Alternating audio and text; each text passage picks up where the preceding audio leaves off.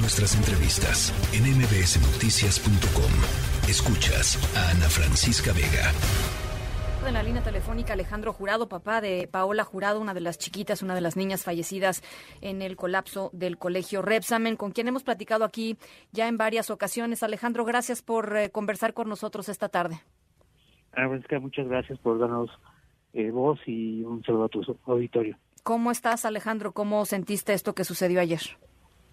Bueno, esa es la conclusión de el seguimiento a una búsqueda incansable de, levantar la voz y afortunadamente, bueno, obtuvimos una recomendación de por parte de la CNDH. Eh, fueron más de tres años de, trabajo en, esos de trabajo para que eh, se hiciera el memorial, la disculpa pública y, y se logra también una plataforma que en donde podemos ya verificar los colegios particulares y cumplen o no con, con la documentación que, que si hubiera estado esta herramienta, eh, mi hija estaría viva. Sí. Es importante lo que dices, eh, eh, porque, y, es algo que me parece muy conmovedor, Alejandro, porque su lucha siempre ha sido, por supuesto, la lucha por sus hijos, por la memoria de sus hijos, pero también para que a ningún otro niño le pase lo que le pasó a ellos. Es correcto, y estamos buscando la no repetición y que esto no se vuelva, no vuelva a ocurrir y que tanto particulares y servidores públicos se hagan responsables. El, la CNDH, pues bueno, determinó que fueron violaciones graves en contra de, en agravio de los alumnos y personal del colegio Repsamen eh, y ahorita eh, no me gustaría que ningún padre esté en mis zapatos donde muy desafortunadamente eh, nos destruyeron la, la vida, de, destruyeron toda una familia, bueno, 26 familias, y que esto no vuelva a suceder. Em, aún así, pues no se ha hecho justicia, ¿no, Alejandro? Pues seguimos con eh, nadando contra marea. estamos impulsando de manera individual que el gobierno de la Ciudad de México, la CEP y, y la alcaldía Tlalpan reconozca que eh, las víctimas por parte de, del gobierno tengan un proyecto de vida independientemente de su estatus social.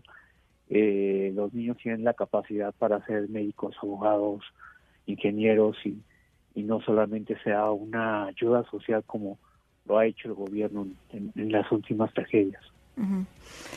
¿Qué, es lo que falta, Alejandro? ¿Cuáles son los siguientes pasos? O sea, ayer fue muy importante, me parece y coincido, pero ¿cuáles son los siguientes pasos para, para ustedes? Este, no, sé si como colectivo, pero para ti, por ejemplo. Y quizá eh, sea de manera individual o, o, de manera eh, como Ángeles por, contra la Impunidad, que del grupo al cual pertenecemos eh, y formamos, eh, buscar una sanción para los servidores públicos. Eh, aparentemente ya nos han transparentado la, documentación, tenemos que revisarla y yo creo que nos vamos a llevar algunas sorpresas eh, porque el Colegio de Examen eh, debió haber contado con un programa de protección civil y casualmente las autoridades hablaron hasta 2014. El programa de protección civil se revisa anualmente y, vaya, hay un director de protección civil en, en Tlalpan, la, la delegación entonces, responsabilidades, ¿no? Yo creo que tenemos que revisar bien la, documentación y, en todo caso que, que, hay responsabilidades que deben ser sancionadas. Sí. Eh, eh, ¿qué, fue finalmente, qué fue para ti, eh, qué fue para ustedes ver a, Claudia Sheinbaum? Es decir, que, que Claudia Sheinbaum, hoy jefa de gobierno, entonces alcaldesa de, de Tlalpan, fuera quien diera voz a esta disculpa pública del Estado mexicano. No es una disculpa personal, es una disculpa pública del Estado mexicano. Pero ¿qué fue para ustedes que justamente fuera ella? Bueno, fue la, la obligación, porque así lo, dictó la, la recomendación de la CNDH. bueno, en este caso fue la, la titular de la jefatura de gobierno. Eh, tengo que comentarte que fueron más de tres años de, trabajo y dos días antes de, de entregar el memorial eh, nos sorprendió que ella no le iba a dar, iba a ser Batres y que únicamente iba a estar presente, quizás iba a estar presente. Eh, después... Eh, ¿Por qué? ¿Les dijeron por que, qué? cambió de parecer y, eh, y, y, iba a dar, y sí, siempre se iba a dar la, la, recomendación, cuando claramente estipula y menciona que, que está dirigida a la, a la jefa de, gobierno.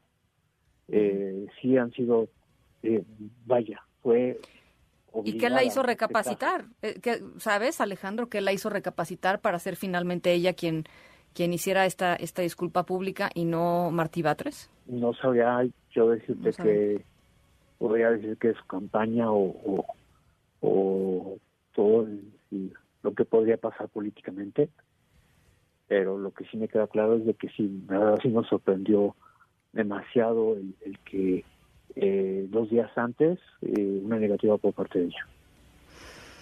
¿Quién se las hizo saber, Alejandro? Ella misma. De hecho, iba a hacer una consulta al consejero jurídico, que fue el mismo día que eh, fue acusado de, acoso sexual. y también iba a hacer una con la CNDH y ella les avisó que no sería ella quien lo quien lo daría. Que Exactamente, nos, nos, dio aviso que, que iba a ser Martín Batres y pues la verdad sí nos sorprendió y pues hicimos saber cuál qué es lo que establecía en este caso la, la, recomendación. Pero afortunadamente la, la dio. Momento, ¿no? Ya llegó y la, y la dio. Exactamente. No sabemos. Bueno. Bueno, pues esa parte de la historia creo que es importante recuperarla. Eh, haremos la consulta pertinente al gobierno de la Ciudad de México.